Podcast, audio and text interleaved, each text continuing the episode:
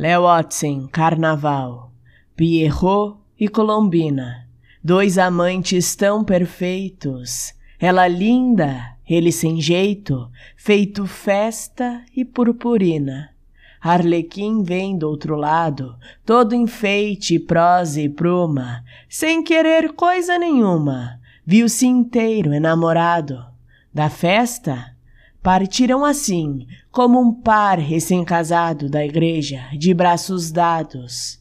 Se antes Pierrot cansado de festas que não têm fim, hoje é feliz e amado, amante de Arlequim.